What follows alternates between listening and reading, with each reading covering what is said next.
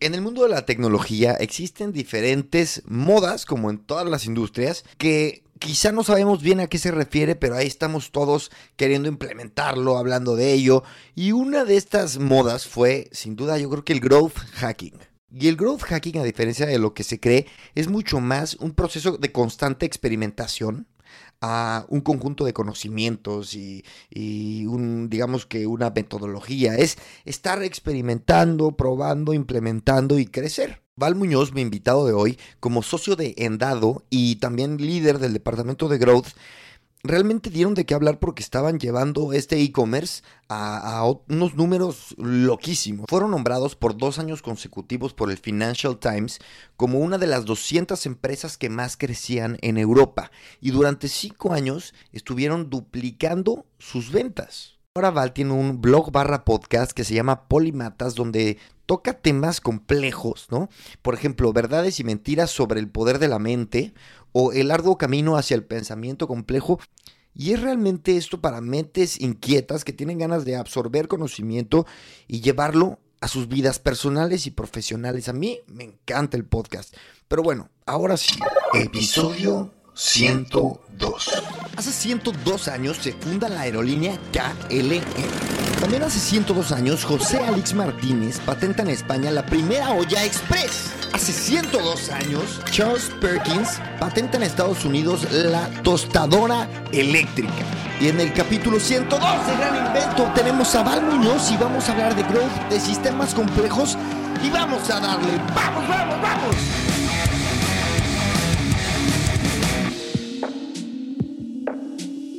Gracias, señor, por estar aquí. Muchas gracias, Cristian, por invitarme.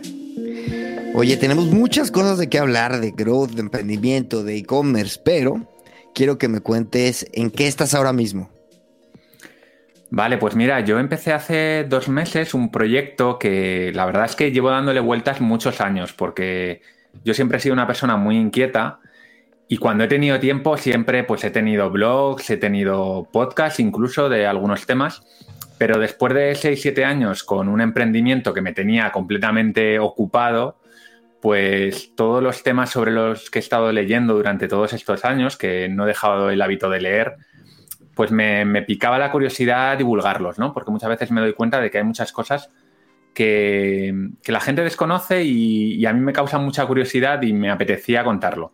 Entonces he creado un blog podcast que se llama Polímatas con Y y y bueno, ahí cada semana estoy contando eh, a través de una newsletter que envío los domingos, pues cosas que creo que son principios de estos que dirigen el mundo y que son las bases de, nuestro mundo. Por ponerte algún ejemplo, pues he hablado de cosas como la envidia, he hablado de los sistemas complejos, he hablado de temas relacionados como el aprendizaje, como puede ser la sobrecarga cognitiva, Ahora estoy trabajando en un artículo y capítulo para el podcast sobre Richard Feynman y el método que él utilizaba para aprender. Y bueno, al final son cosas como, para mí, como muy básicas, muy fundamentales para cualquier profesional o cualquier persona. Y en general, en habla hispana no he visto demasiado contenido de ese tipo, entonces me he animado y he empezado a crearlo. Eh, a ver, tú siendo un experto del, growth, ¿no? Estando ahí tanto tiempo, sabes que, hay que apuntar a un nicho y, tener una audiencia bien vista, ¿no? ¿Cuál es tu audiencia ahora mismo en, en Polimatas? Pues mira, mi audiencia en este caso es gente como yo. Mm. Gente muy curiosa que no solo se conforma con aprender algo muy concreto, por ejemplo, de su ámbito de trabajo, por ejemplo, ¿no? Pues yo cuando he estado trabajando en Growth, pues he leído mucho sobre Growth, sobre marketing digital, sobre posicionamiento de marca. Pero esas cosas son cosas muy concretas que no tienen mucha aplicación práctica fuera de ese ámbito, ¿no? Sin embargo, cuando tú, por ejemplo, aprendes cómo, funcionan las personas, ¿no? Cómo se comportan las personas, eso es algo que te sirve en cualquier ámbito de tu vida. O cuando tú aprendes eh, cómo puedes aprender mejor o sea, qué técnicas, qué formas puedes aprender mejor, te sirve para cualquier cosa, porque te va a servir para aprender cosas de marketing o para aprender cosas de derecho o de lo que tú quieras.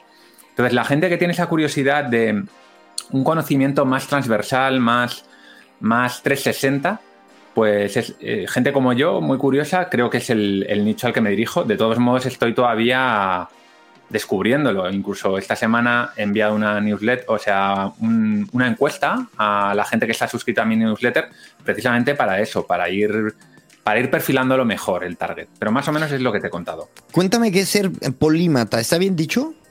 Sí, polímata, es correcto. Es una palabra muy bonita que, significa aprender mucho en griego. Y, esto es un concepto, bueno, no sé, no sé de cuándo, de cuándo es el concepto, pero, por ejemplo, para que la audiencia nos entienda, el polímata por autonomasia es eh, Leonardo da Vinci. Claro. ¿Por qué? Porque Leonardo era una persona que le interesaba la ciencia, le interesaba el arte, pintaba, dibujaba, esculpía, pero además diseñaba artefactos. Era una persona con muchas inquietudes y que relacionaba sus conocimientos de manera que le sirviesen en todos esos ámbitos, ¿no? Pero vamos, eh, ha habido muchos en la historia, ¿no? Eh, el mismo Richard Feynman era una persona que le interesaban muchos ámbitos de la vida, no solo la física.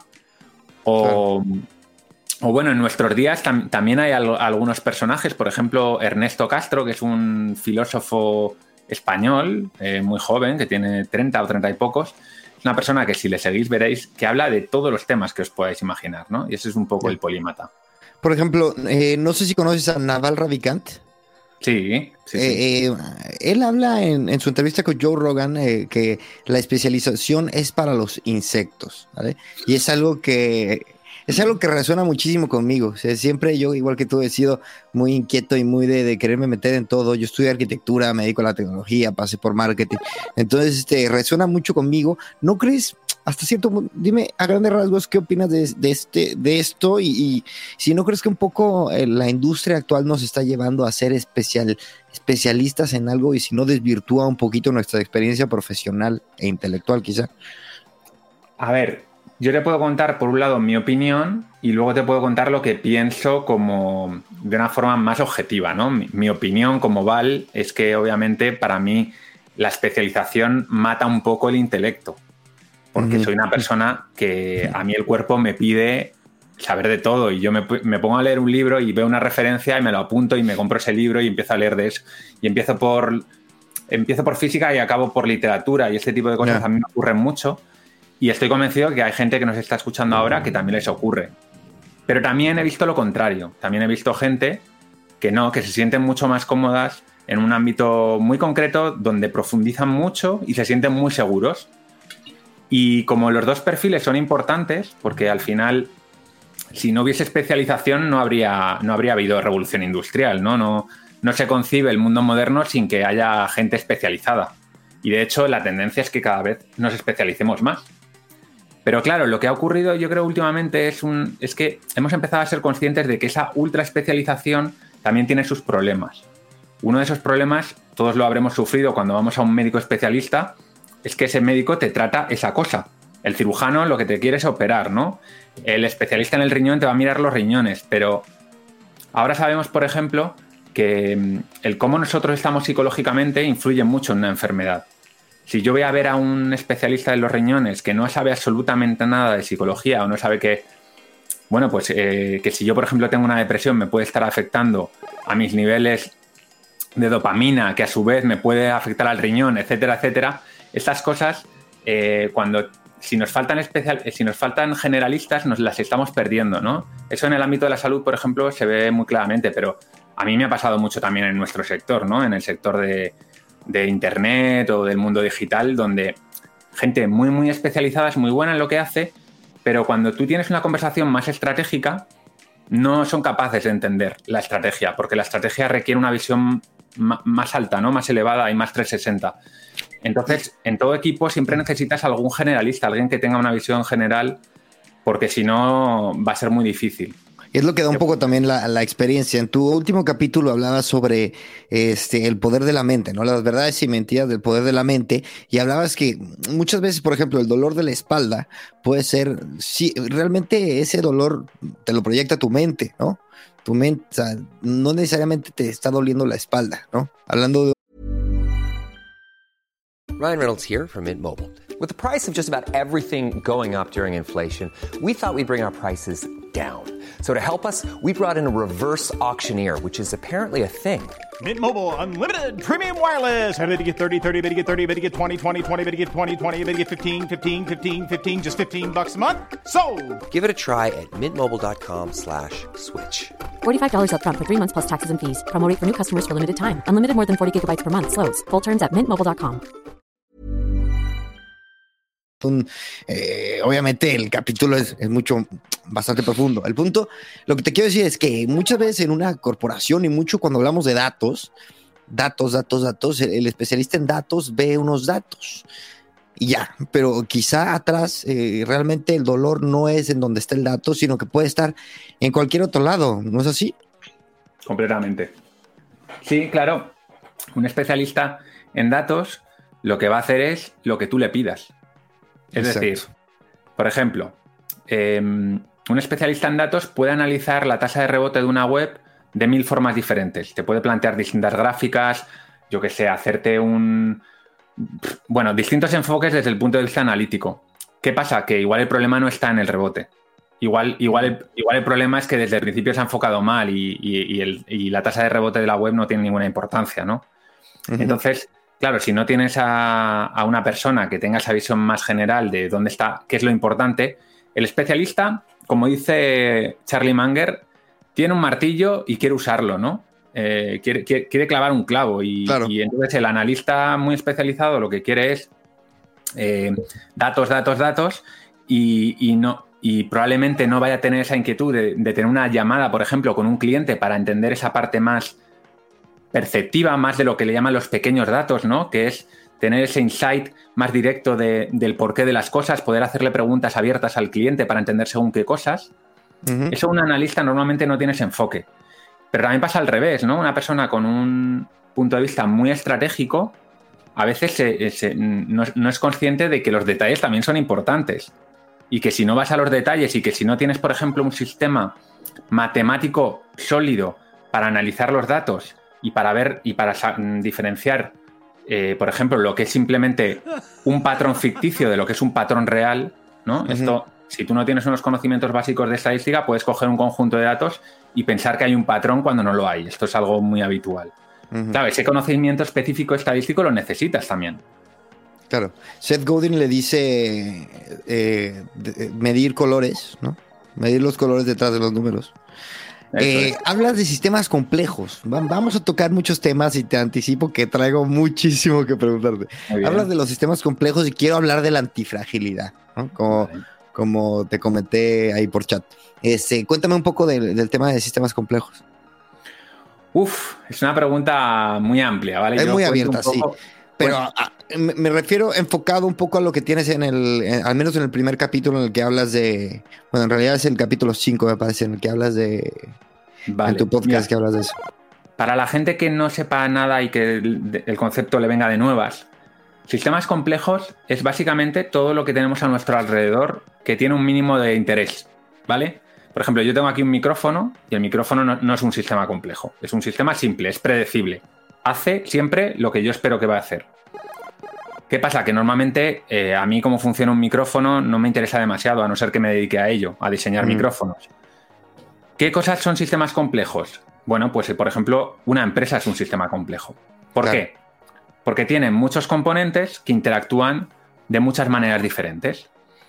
¿Qué diferencia un sistema complejo de uno simple?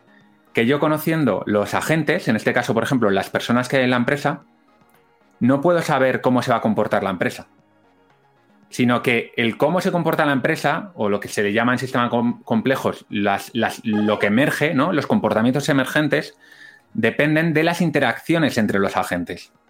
Entonces, sistemas complejos nos encontramos muchísimos. Una ciudad es un sistema complejo, un ecosistema natural es un sistema complejo. ¿Y qué pasa con los sistemas complejos? Bueno, pues que se salen un poco del ámbito mecanicista clásico de la ciencia clásica, donde hay Eso una es. causa y un efecto claro. Tú cuando uh -huh. tocas un ecosistema, por ejemplo, si tú introduces zorros para que se coman a los conejos, porque resulta que los conejos son una plaga en un ecosistema, tú no, no puedes saber de antemano cómo se va a comportar el ecosistema, porque es un sistema complejo. Y lo mismo pasa, pues, por ejemplo, con la economía. La economía es un sistema complejo y por eso es tan difícil hacer eh, cambios desde el, desde el poder central, ¿no? Desde un gobierno, por ejemplo, que no tengan efectos secundarios, porque muchas veces no, no puedes controlar todos los, todos los efectos de, de lo que tú tocas, ¿no? Y, y bueno, básicamente eh, hablo de este tema porque creo que conociendo cómo funcionan los sistemas complejos, podemos entender mucho mejor el mundo que nos rodea y tenemos un, un framework, ¿no? Un, un, marco de trabajo mucho más adaptado a la realidad del que solemos usar, más simplista de si hago esto, ocurre esto. Uh -huh. eh, esto se ve mucho en, en, las historias de Hollywood, que lo llamo yo, ¿no? Que son, uh -huh. la, vamos a una reunión y, y, nos dicen, ha pasado esto por esto. Y se quedan tan a gusto, ¿no? La mayor parte de las veces ese tipo de historias tan, tan sencillas, ¿no? Que es, le llamo historias de Hollywood porque son las típicas historias que tú ves en una película de Hollywood, que son uh -huh. completamente lineales, ¿no? Ocurre esto y entonces ocurre esto y entonces ocurre esto. Eso en realidad no, no sucede así nunca. Normalmente las cosas ocurren por múltiples factores que están interconectados. Lo que pasa es que nosotros, como los seres humanos, necesitamos historias sencillas que comprendamos fácilmente y que podamos compartir fácilmente, tendemos a quedarnos con ese tipo de historias que son las que nos mmm, recordamos mejor. Pero lo que hay que tener muy en cuenta es que esas historias generalmente no son, son, completa, son muy incompletas. Y que si tú quieres hacer un análisis de la realidad, necesitas, eh, necesitas ser un poquito más ambicioso a la, a la hora de analizar esa realidad. Y los sistemas complejos son una manera de hacerlo. Qué locura. Y a ver, hablando de sistemas complejos, es que, es que se, me, me, surgen tantas cosas que te quiero preguntar al respecto de esto, pero lo que me tiene ahora mismo, a, o sea, estoy muy, muy interesado de, de un sistema complejo antifrágil, ¿no?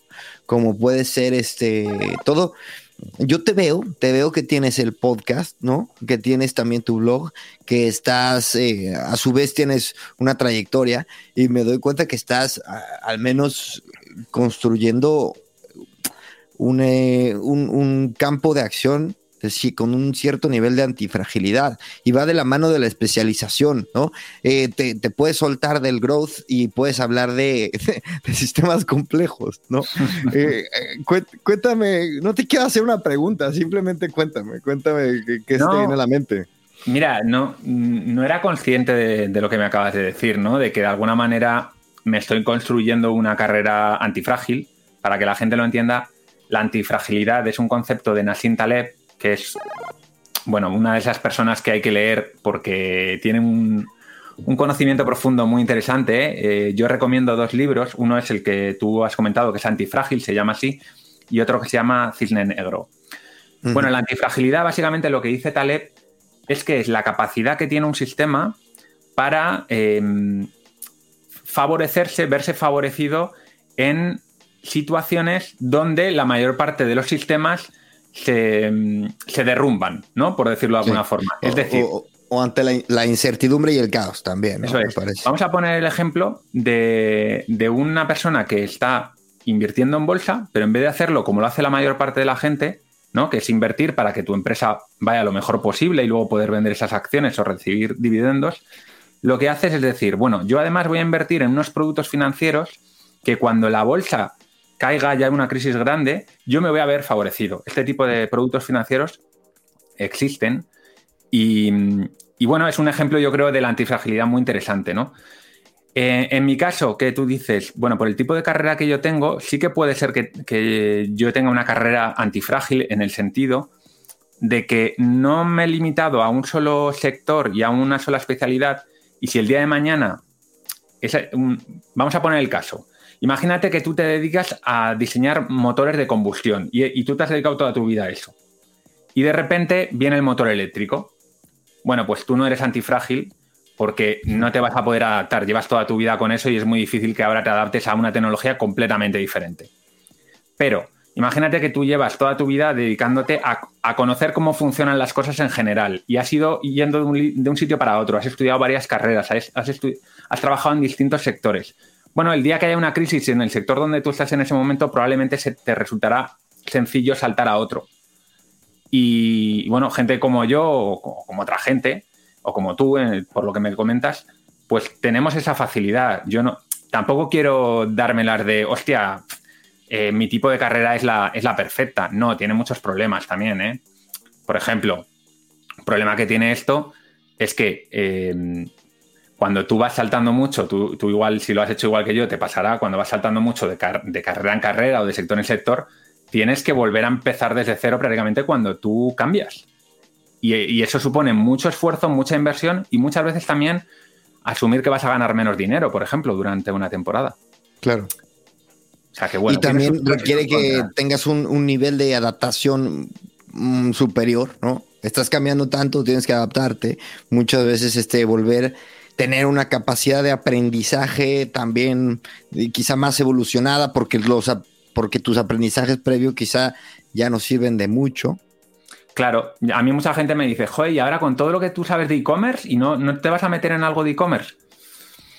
Bueno, pues no necesariamente. Yo, mi mentalidad es más como, joder, como sé bastante de e-commerce, ahora me apetece hacer otras cosas, ¿no? O aprender otras cosas. Pero bueno, es como una maldición está con este mindset.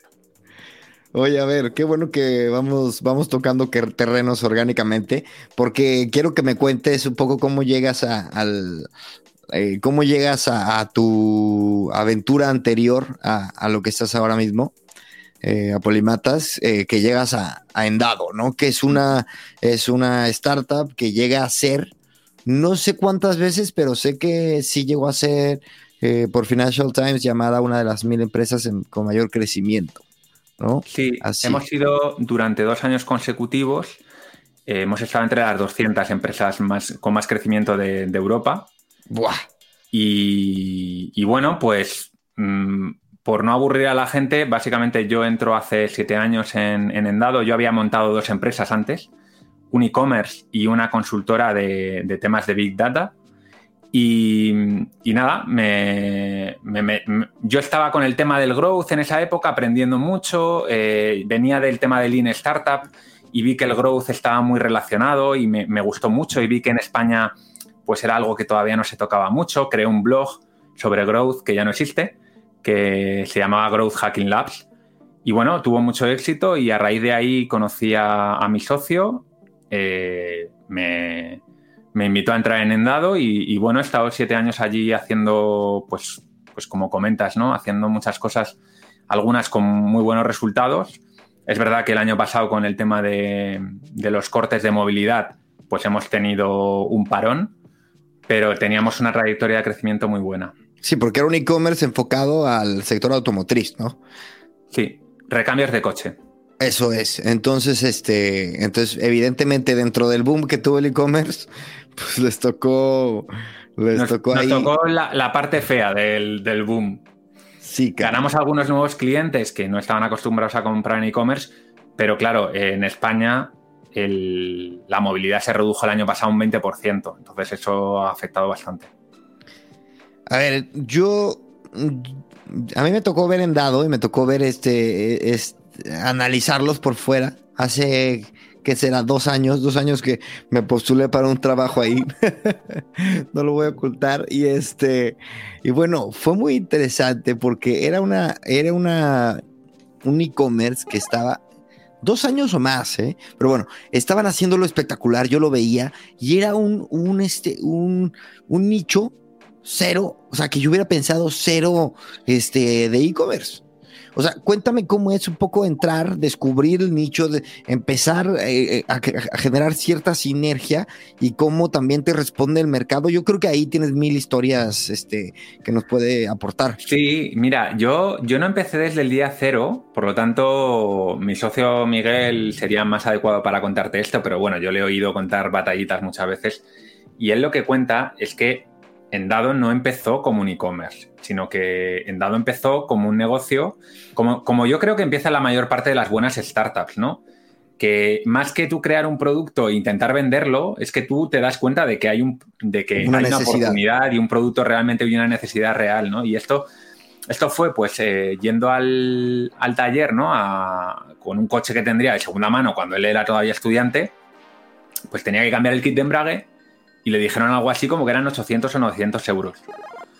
Entonces, eh, un, colega eh, que tenía, que se, llama, que se llama José, que, era socio, y que fue socio también de Endado, le dijo, oye, mira, yo conozco a alguien que, nos puede comprar esta pieza y, nos va a salir montarlo por 400 euros. Entonces, pues se fueron a una tienda de recambios y de barrio, eh, compraron la pieza que costaba igual 400 euros y un colega les ayudó a montarlo.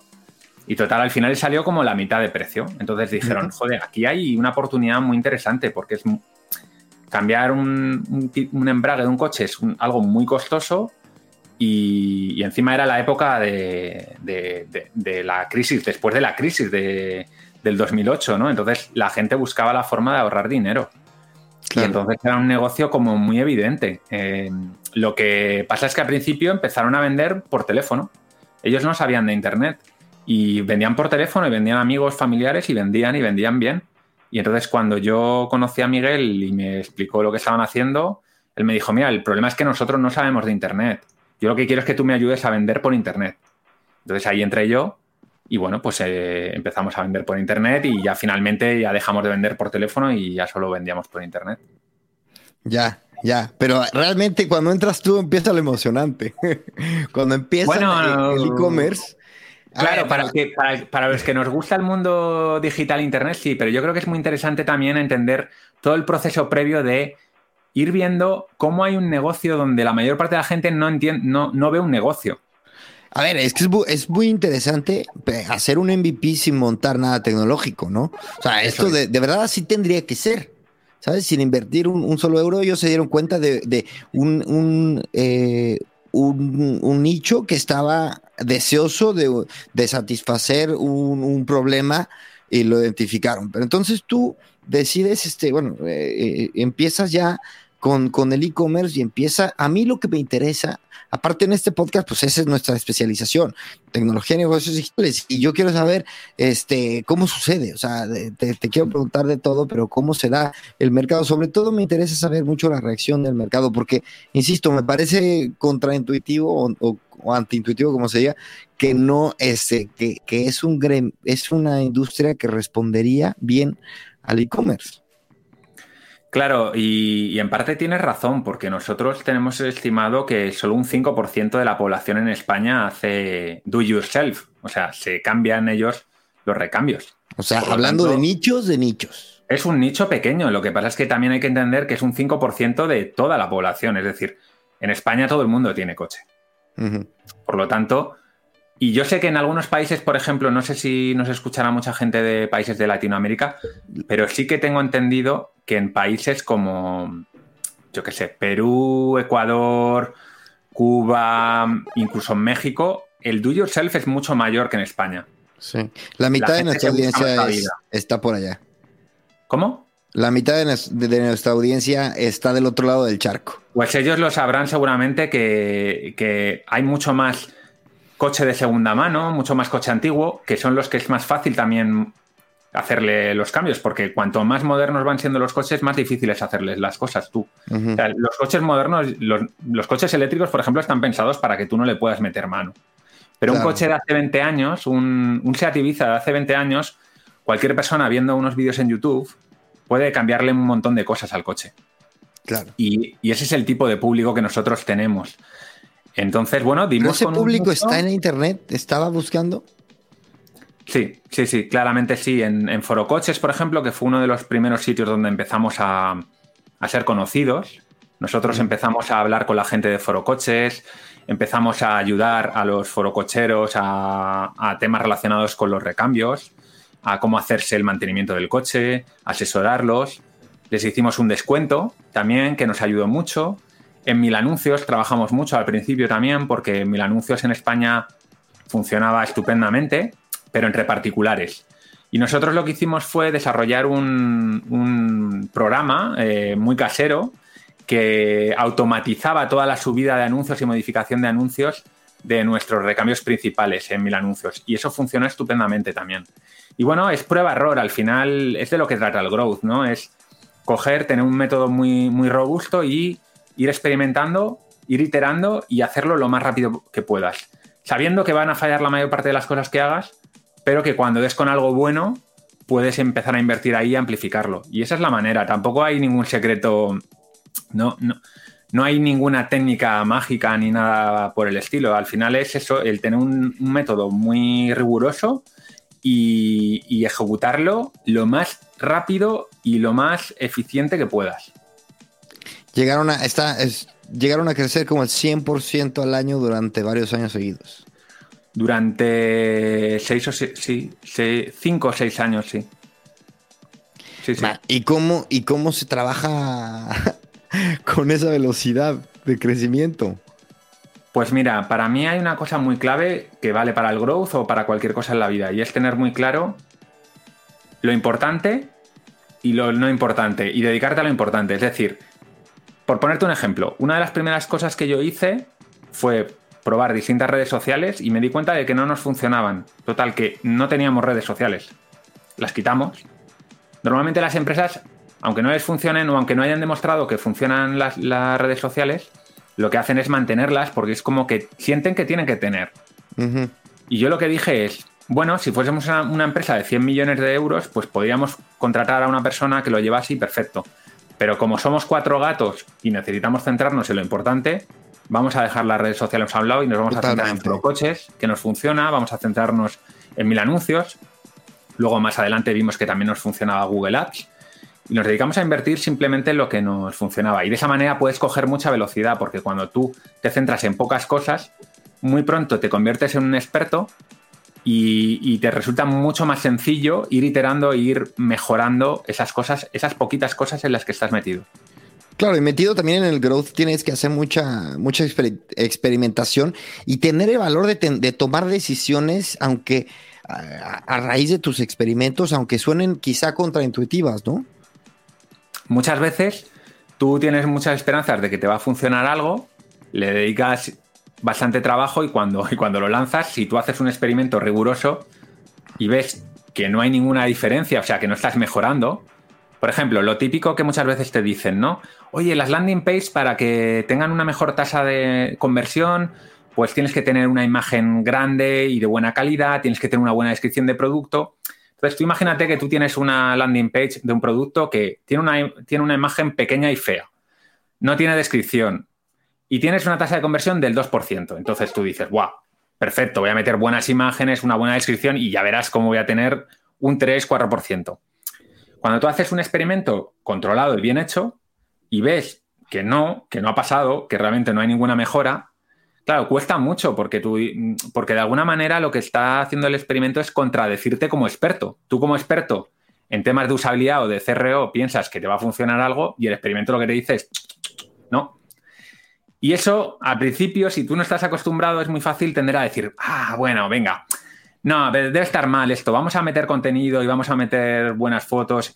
¿Qué pasa? Estás dedicando recursos a una cosa que el experimento te ha dicho que no te está mejorando la tasa de conversión. Igual te ayuda a otras cosas, ¿eh? Imagen de marca, lo que tú quieras. Pero desde luego no te está ayudando a, a No a incrementar tus objetivos. Es. No, y, y es, y también habla de los sistemas complejos. O sea, tú siendo, siempre conocemos las tendencias, ¿no? En digital y en marketing y tecnología, y ahora todo el mundo está con la transformación digital, y antes todo el mundo estaba con redes sociales, y entonces eh, siempre se, dan los consejos fáciles, ¿no? Cinco puntos para mejorar tu conversión, por decirte algo, ¿no? Y este, y entonces resulta, resulta que tú eres el responsable de hacer que la conversión crezca, y entonces ejecutas algo y, y tienes que contradecir a la, la que en teoría es la ley. La ley de Newton nueva que porque dice el- dicen los compañeros de LinkedIn. O sea, y aparte te vas a echar probablemente a tu equipo encima, porque quizá tus socios o stakeholders que, que alguien les dijo que esto funciona, van a decir, no, tío, haz esto, haz esto porque me dijeron que funciona. Totalmente, sí, sí. De hecho, es muy desagradecido hacer un buen trabajo en growth, porque pasa, exactamente lo que tú estás diciendo. Es decir, lo agradecido es hacer caso a la gente. Entonces, siempre tus compañeros van a tener una opinión, tu jefe va a tener una opinión. eh, incluso si trabajas en una empresa más grande, es posible que contraten a un consultor que te va a decir qué es lo que tienes que hacer. Lo fácil es hacerlo y no medirlo bien y que nadie sepa muy bien si eso mejora o no mejora, pero tú te quedas tranquilo, la gente te deja tranquilo. Y eso es lo fácil. Lo difícil, pero lo que bajo mi experiencia funciona, es todo lo contrario, es, es- es pensar y trabajar como un científico. Cuanto más cerca trabajes de cómo trabajan los científicos en los laboratorios, mucho mejor. Porque vas a ser mucho más eficiente. Al final, si tú ese proceso lo vas haciendo bien durante años, lo que vas a conseguir es que realmente estás dedicando los recursos ahí donde se ha demostrado de forma empírica que tienen impacto.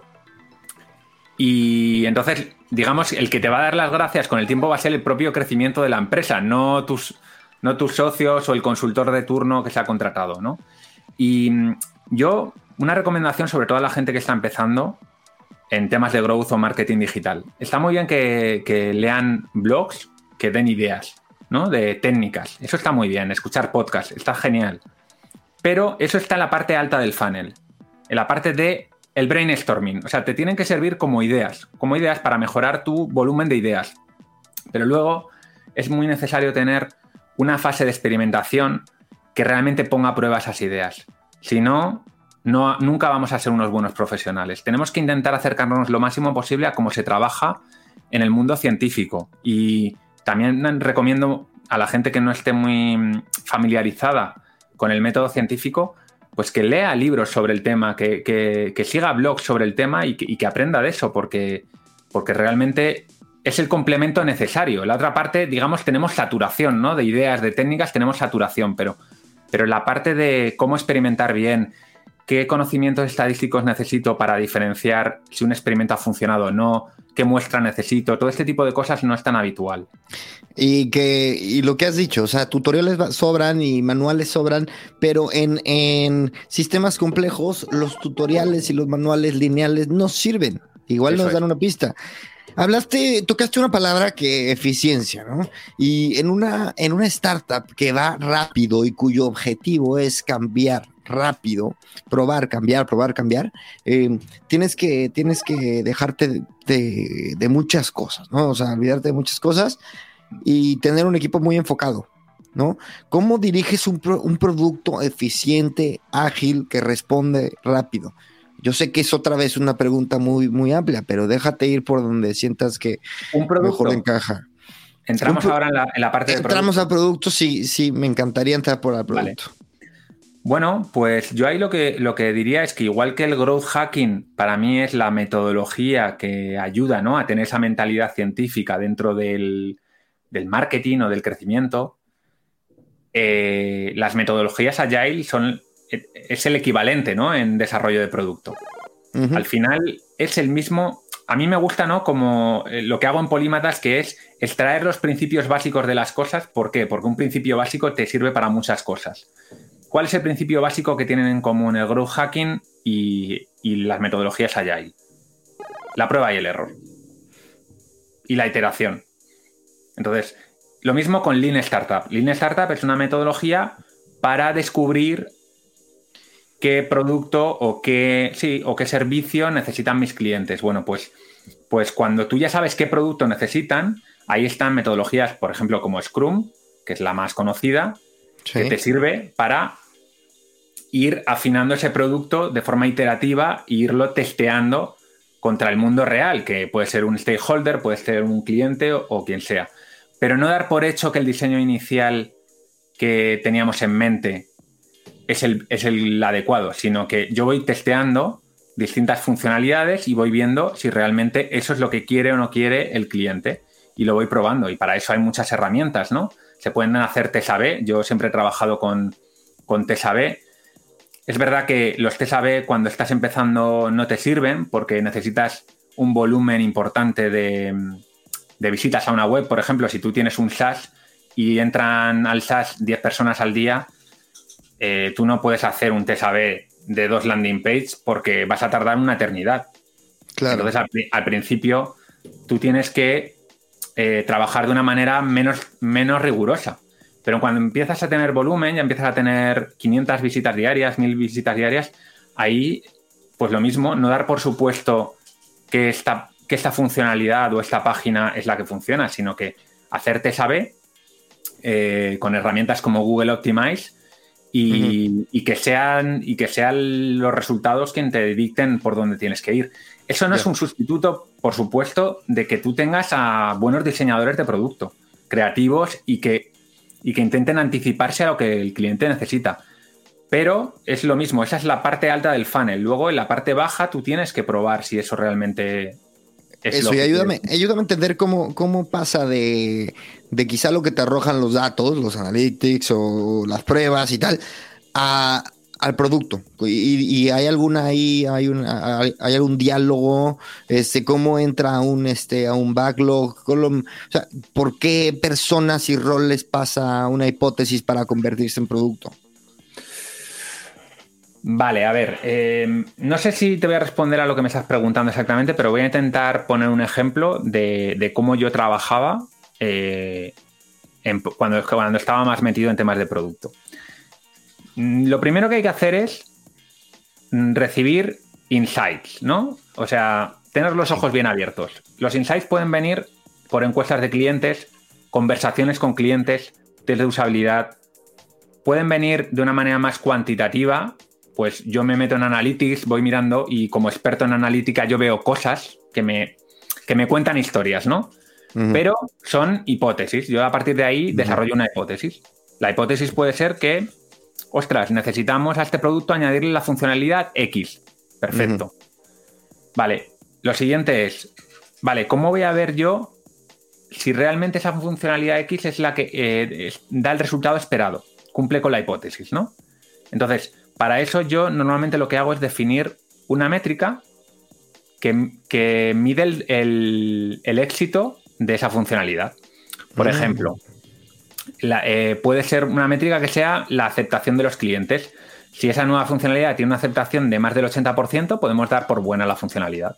Mm. Bueno, pues entonces yo cojo, hago un prototipo, hago un producto mínimo viable y con lo mínimo que pueda lo lanzo. Lo lanzo y empiezo a medir esa aceptación de los clientes. Si resulta que ese producto mínimo viable ya tiene una aceptación del 20-25%, es que ni me, ni me molesto en seguir desarrollándolo. ¿Por qué? Porque aunque yo haga la versión definitiva, no voy a pasar de un 20 a un 80. Sin embargo, si yo tengo una aceptación de un 50-60, puedo decir, bueno, como, es un, como no es un producto definitivo y pulido, puede ser que cuando yo lo pula, sí que tenga esa aceptación. Entonces, eso me puede motivar a seguir trabajando en el producto. ¿Vale? Esas serían un poco las dinámicas de trabajo que, yo seguía. Interesante. ¿He respondido a tu pregunta? Sí, no, incluso porque me llama mucho la atención lo de poner un KPI, definir tú o inventarte un KPI que te pueda, eh, que te pueda un poco validar o no tu hipótesis. Es que cuando tú estás definiendo experimentos, sí o sí necesitas métricas que te digan si el experimento tiene éxito o no tiene éxito. Pero tú te pones las métricas. Si no, siempre va a ser completamente subjetivo. Claro. Es, mi punto de vista, ¿eh? ¿eh? No digo que no haya otra forma de hacerlo, pero. No, hombre, no. Este. Y me interesa entonces un poquito darte la vuelta y decir cuáles son tus métricas en Polimatas. O sea, entiendo que esto tiene un, eh, va mucho de, tu, inquietud y tu curiosidad y tu satisfacción personal e intelectual. Pero... Un segundito que la, gata ha hecho acto de presencia no te preocupes. Vale. Ya, sigo. Es que me la pongo aquí porque si no va a estar maullando y va, a bien, bien, no. Eh, a ver, y entonces, ¿cuáles son, cuáles son los, KPIs que estás buscando? ¿Cuáles son esos que, eso que te está diciendo si lo estás haciendo bien o lo, estás haciendo mal? ¿O estás persiguiendo algo? ¿Cuáles son tus objetivos o tus OKRs para entrar en términos muy agile? Pues mira, yo creo que cuando tienes un blog, en términos generales, aunque luego cada uno tiene que ver, ¿no? Pero lo menos importante es el número de visitas. Quiero decir, el número de visitas se puede generar relativamente fácil. Yo qué sé, tú puedes hacer Google Ads, por ejemplo, y empezar a traer tráfico a tu blog, y eso no te va a decir mucho. Para mí, ¿cuál es la métrica en, un blog o en un podcast que realmente es, es, interesante? Es la fidelidad de tu audiencia. La recurrencia. Claro, ¿cuánta gente realmente de forma sistemática va por tus contenidos porque tus contenidos son algo realmente valioso? ¿Por qué? Bueno, por dos motivos. El primero puede ser eh, la simple satisfacción de, que lo que tú estás haciendo realmente la gente le está sacando provecho, ¿no? Decir, oye, pues la gente no simplemente se mete en mi artículo, se lee las 10 primeras líneas y se va, sino que sistemáticamente entran todas las semanas, se leen los artículos completos, incluso se, lee, se escuchan el podcast incluso se lo escuchan varias veces, ¿no? A mí es el tipo de, de Se audiencia. suscriben que a la newsletter. Claro. Igual eso, de mil visitas que tengo, hay solo 20 personas que son ese núcleo. Pero ese núcleo es el fundamental. ¿Por qué? Bueno, porque si el día de mañana yo, por ejemplo, quiero monetizar polita- polímatas, imagínate que yo quiero pues hacer cursos, eh, crear una comunidad de pago, una suscripción de pago, cualquier cosa, no va a venir. La gente esa que entra, se lee 10 líneas y se va, esos nunca te van a, no te van a comprar nada porque obviamente tu contenido no es muy valioso para ellos. Claro. Por lo tanto, para mí eso es, para mí es separar el grano de la paja. Eso es paja. El grano son esos 20 fieles seguidores que tienes que te comentan, que... Y entonces eso es relativamente sencillo de medir. Con Analytics o se puede hacer, por ejemplo, midiendo las tasas de apertura en tu newsletter. Porque una persona que se suscribe a tu newsletter es porque ya realmente tiene interés, porque la gente no deja su email en cualquier sitio. Y si encima sistemáticamente están abriendo el email todas las semanas, eso ya dice bastante. Eh, o sea, hay muchas maneras de medirlo, ¿no? Pero, pero resumiendo, yo, yo me centraría ahí. Luego, más adelante, si yo, Polímatas, empiezo a crear algún tipo de, de forma de monetización, pues lógicamente la persona que paga todavía tiene un compromiso mucho mayor con tu contenido. Con lo cual, todavía eso es más valioso. Esa es la Sí, métrica sí. que tendría que empezar a medir. Y luego hay muchas, este, hay personas que, que buscan, por ejemplo, en el podcast, ¿no? Se me viene a la mente colegas podcasteros que dicen, oye, o, incluso gente que está fuera del medio, que me dice, oye, ¿y no tendrías que hacer un, un video podcast y subirlo a YouTube y tal?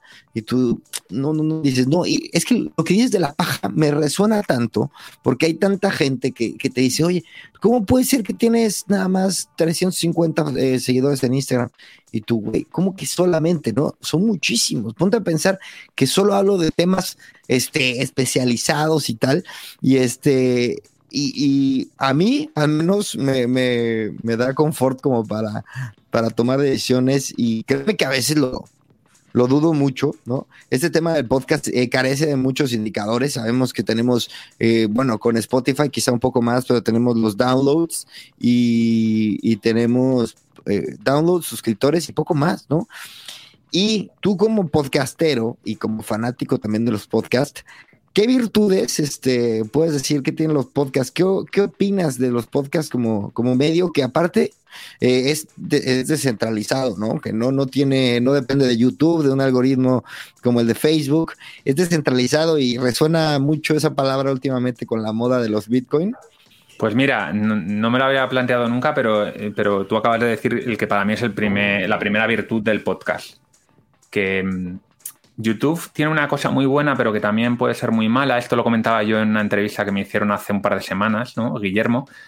Y hablamos del tema de YouTube y del algoritmo, ¿no? Y de cómo cada vez la tendencia de YouTube es más a que tú consumas los contenidos que te dice YouTube y no los que tú has elegido. Esto con los podcasts no ocurre, al menos no todavía. Ya el día de mañana igual acabará viendo un, un YouTube de los podcasts, pero tú ahora mismo, oye, te metes en tu plataforma favorita, buscas, navegas y vas suscribiéndote y tú escuchas realmente a lo que te has suscrito. Me parece que es un medio en ese sentido mucho más elegido por, por- por la persona y, y menos, menos, eh, menos dado al, a, a- lo que produce tanto YouTube como Instagram, ¿no? Yo no soy usuario de Instagram, pero por lo que veo, que es que al final tú de forma compulsiva co- consumes, consumes contenidos, pero muchas veces mm, ya no los estás eligiendo tú, sino que de alguna forma es tu propio sistema de dopamina el que te está Sí, sí, sí. generando eso, ¿no? Sí, claro, o sea, están, están eh, atacando directamente a tus instintos humanos, ¿no? Eso O sea, es. cosas que te hagan, eh, que te, que te hagan en- eh, enojar o, o cosas que despierten tus, tus ojos, me refiero a las mujeres en poca, en poca ropa, pues eso evidentemente te va a enganchar, pero claro, el podcast es este, este lugar donde quizá los nichos todavía nos podemos dar el lujo de subsistir sin tanto ruido, ¿no? Totalmente, porque es más, es como una lección más, mm, más medida, más, eh, más premeditada.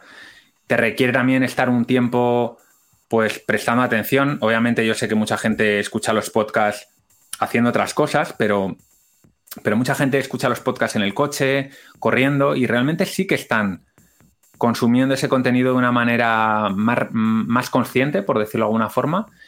Y a mí es un, a mí es un tipo de, medio que me encanta, me encanta. También me gusta mucho YouTube, ¿eh? pero, pero el podcast es un, es un medio que me gusta mucho y, me gusta que esté como de alguna manera aguantando el tirón, ¿no? Porque... Tiene una, amenaza, creo yo, que es eh, Spotify. Eh, Spotify lo tiene claro, ¿no? Que quiere algoritmizar este maravilloso medio eh, tan rústico que es el podcast. Pero bueno, un poco volviendo al tema anterior de Polimatas, este, cuéntame cuál es, eh, cuál es la visión. ¿Tienes, ¿tienes algún, algún objetivo? Sé que has estado muy metido en educación, este, pero ¿tienes visto algo o simplemente estás disfrutando el camino? Sí, sí, sí que tengo, tengo una visión. No, no tengo ni prisa ni, ni sé si finalmente será lo que voy a hacer, pero desde luego para mí la visión de Polimatas es, es, de, forma, es de formación. O sea, mm, Polimatas no es tanto un blog o un podcast de entretenimiento. Eh, yo creo que eso hay muchísimo, ya, hay mucho en Internet y realmente puedes disfrutar un buen rato con muchísimos podcasts y, blogs. Tiene, una, tiene, un objetivo que va un poco más, más por la vía de la formación, es decir, es enseñar una serie de herramientas, de principios a la, gente, ponérselo, digamos, asequible, ¿no? Muchas veces son cosas que, a no ser que te leas un libro que es un tocho, no, no vas a poder acceder a ese tipo de conocimiento.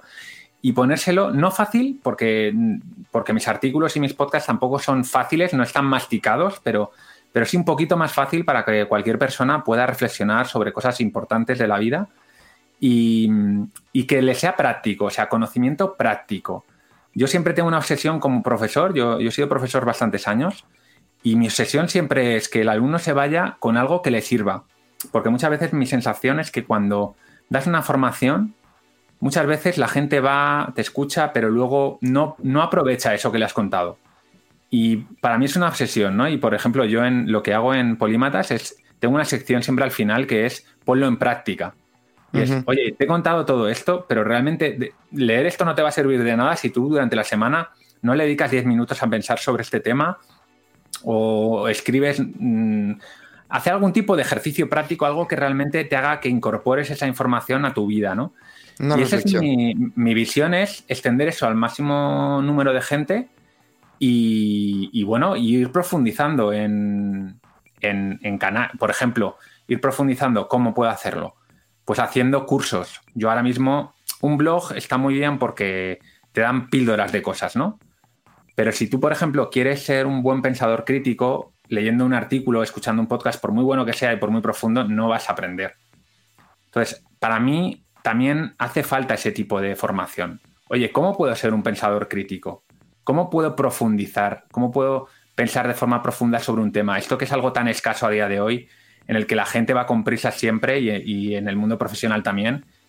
Y la gente simplemente se dedica a hacer cosas y, muchas veces las hace mal porque no ha reflexionado, no, porque no tiene un sistema de pensamiento adecuado. Bueno, este tipo de cosas me encantaría poder llevárselas a la gente y que realmente haya más gente por ahí haciendo un buen trabajo, ¿no? Tanto en su vida profesional como en su vida personal.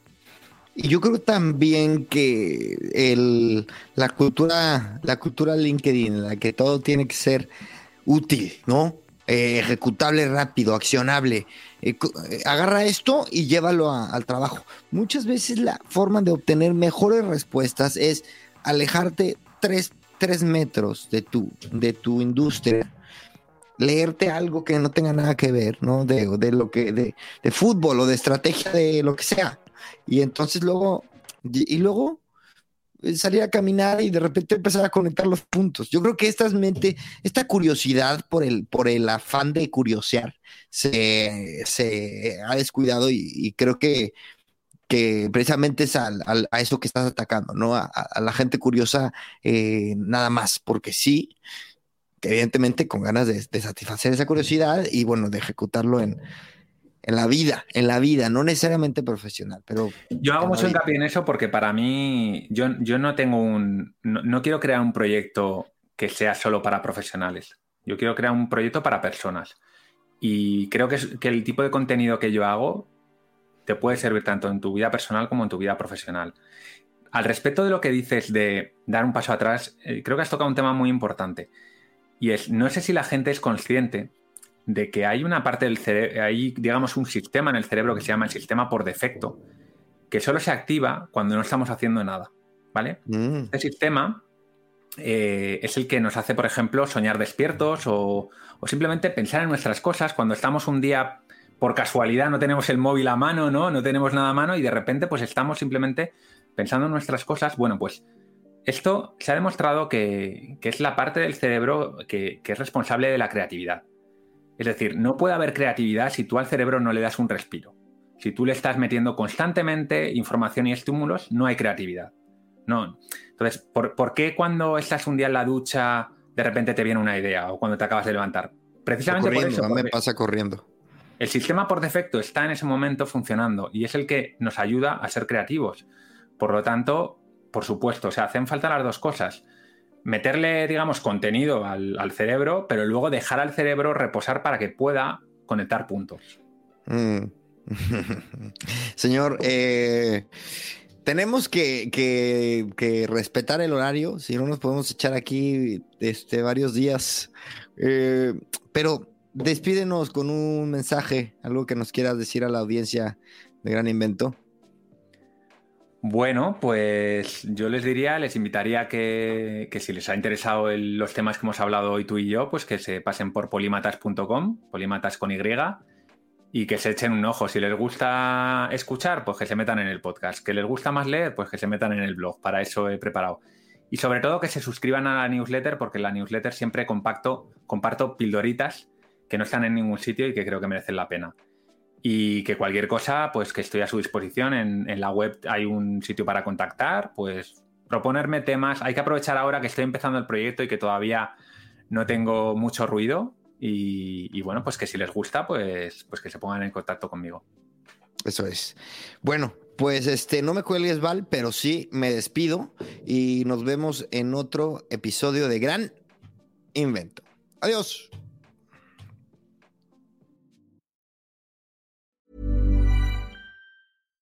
Hi, I'm Daniel, founder of Pretty Litter. Cats and cat owners deserve better than any old-fashioned litter. That's why I teamed up with scientists and veterinarians to create Pretty Litter.